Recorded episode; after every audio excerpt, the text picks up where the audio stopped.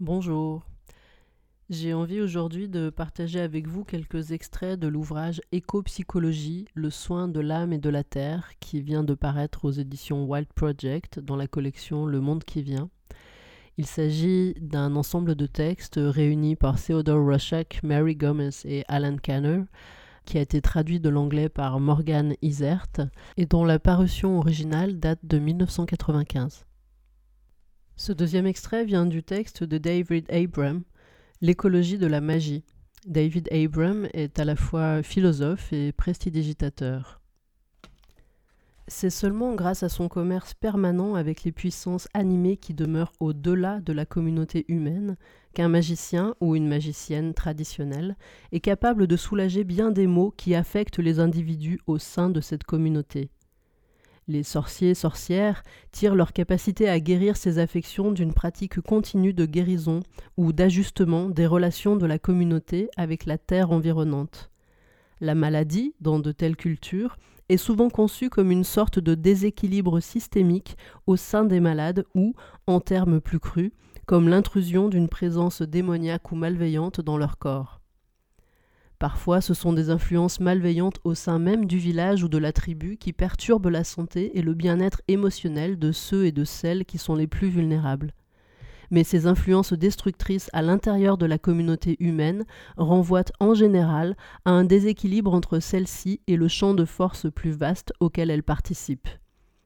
Seuls ceux et celles qui, par leur pratique quotidienne, s'occupent du suivi et de l'entretien des relations entre le village humain et le milieu animé, sont susceptibles de diagnostiquer, de traiter de manière appropriée et au bout du compte de soulager les affections et maladies qui affligent les personnes au sein du village.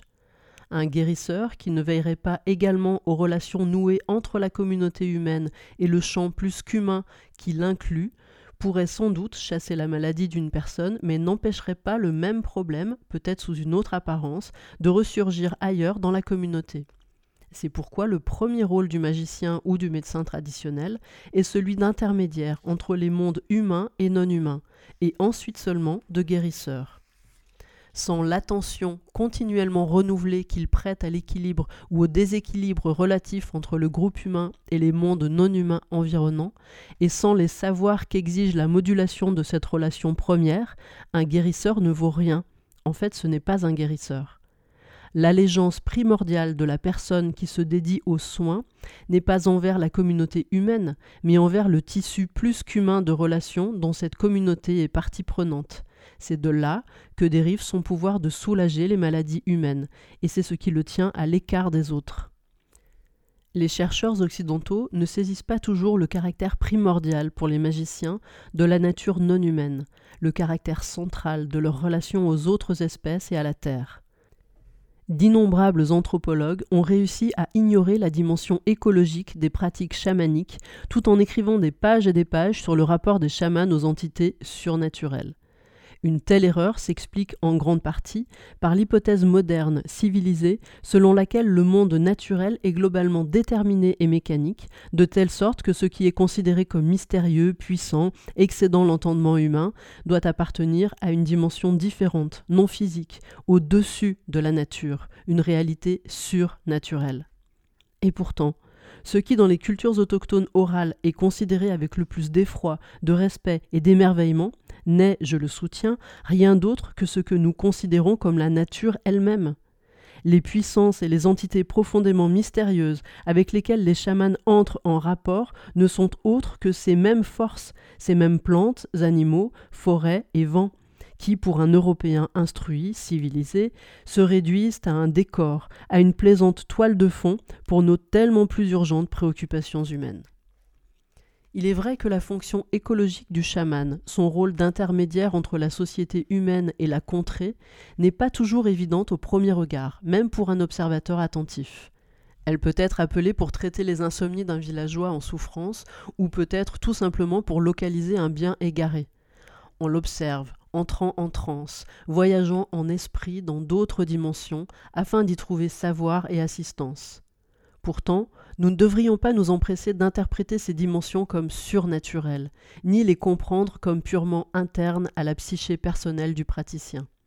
En fait, il est probable que le monde intérieur de l'expérience psychologique occidentale, tout comme le paradis surnaturel de la foi chrétienne, tire leur origine de la perte de notre rapport de réciprocité ancestrale avec la terre animée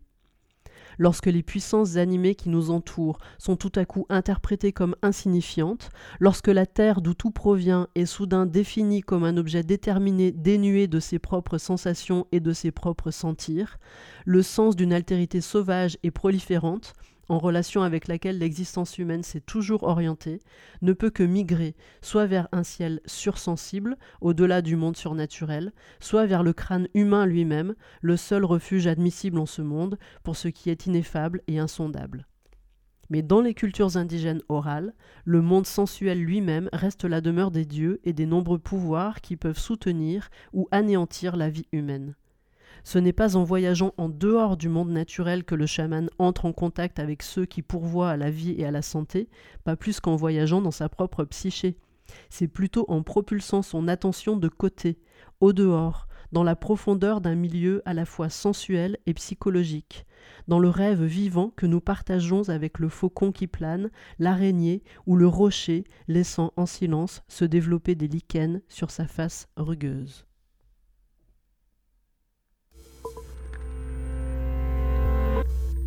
Radio Anthropocène, à l'écoute du changement global.